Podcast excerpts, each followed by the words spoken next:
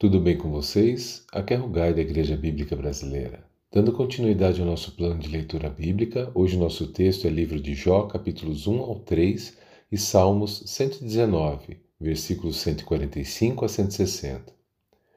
O livro de Jó é um livro muito interessante e peculiar. Ele se inicia falando sobre o caráter excelente de um homem chamado Jó e com uma cena do céu onde Satanás aparece diante de Deus para acusar o Jó. Ele insiste que Jó apenas serve a Deus porque o Senhor o abençoa. Satanás pede então pela permissão de Deus para testar a fé e a lealdade de Jó. Deus concede a sua permissão, mas apenas dentro dos limites estabelecidos por Deus. Jó, em um único dia, perde tudo: bens, servos, família, mas a sua confiança em Deus continua inabalada. Assim, Satanás perdeu o primeiro round. Agora, Satanás diz que Jó só se preocupa consigo mesmo. Então Deus permite outro teste, desde que não se retire a vida de Jó. O corpo de Jó fica coberto de feridas. O grande homem se torna uma pessoa excluída da sociedade. Sua esposa não o apoia.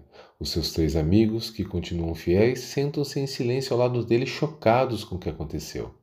Mesmo assim, Jó confia em Deus. No capítulo 3, Jó rompe o silêncio com um grito de protesto contra sua desgraça.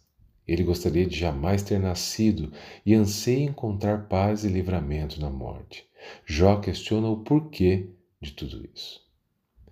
Muita coisa ainda acontecerá nesse livro, veremos a continuação nos demais dias de devocional, mas até aqui podemos tirar algumas lições preciosas. 1. Um, o fato de alguém passar por tribulações, provações, dificuldades não significa que este alguém tem sofrido por conta de uma vida de pecado e maldade, pois, como vimos, o livro inicia falando da integridade e retidão de Jó. 2.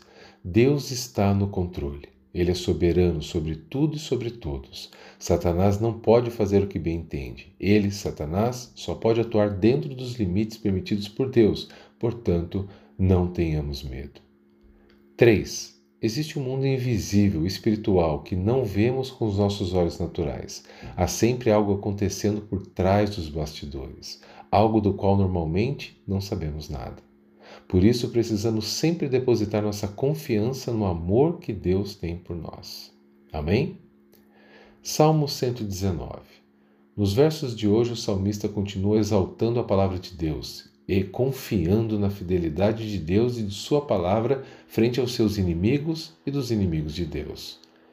O versículo 157 diz: São muitos os que me perseguem e me afligem, mas não me desviei dos teus preceitos.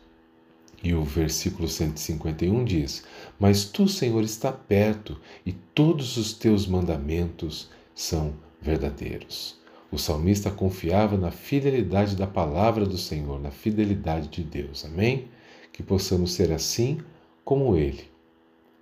Vamos orar? Senhor e Pai, te agradecemos por nossas vidas, pela oportunidade de ler esse livro inspirado pelo Teu Espírito Santo. Existem fases em nossas vidas em que não entendemos o motivo de algumas coisas acontecerem ou deixarem de acontecer mas pedimos ao Senhor que nos ajude dia a dia a confiar no Senhor e viver uma vida debaixo da tua graça. Nos dá uma semana abençoada, cuida de nossas famílias, cuida de nossos queridos, de nossos irmãos, de nossos pastores. Abençoe, nós te pedimos. Em nome de Jesus é que oramos. Amém. Uma semana abençoada para todos vocês. Forte abraço.